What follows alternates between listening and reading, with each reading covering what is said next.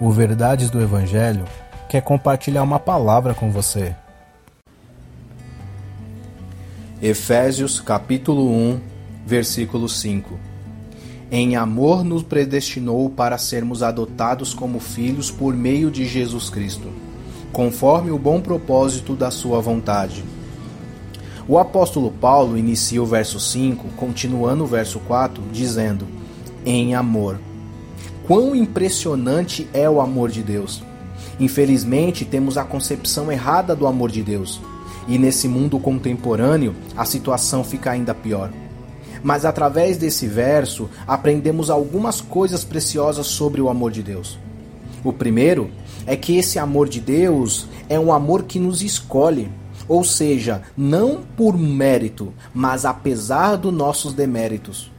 Segundo, esse amor de Deus é um amor não um amor em si mesmo, vazio, mas com o propósito de nos escolher para a salvação. Terceiro, é um amor que envolve compromisso, como o texto diz, para sermos adotados como filhos. É interessante que uma pessoa que era adotada passava a estar debaixo do cuidado daquele que o adotou passando também a ter direito como um filho legítimo e a fazer parte dessa família. O amor de Deus demonstrado em Jesus Cristo também proporcionou a nós uma família. E sabe que família é essa? A família de Deus.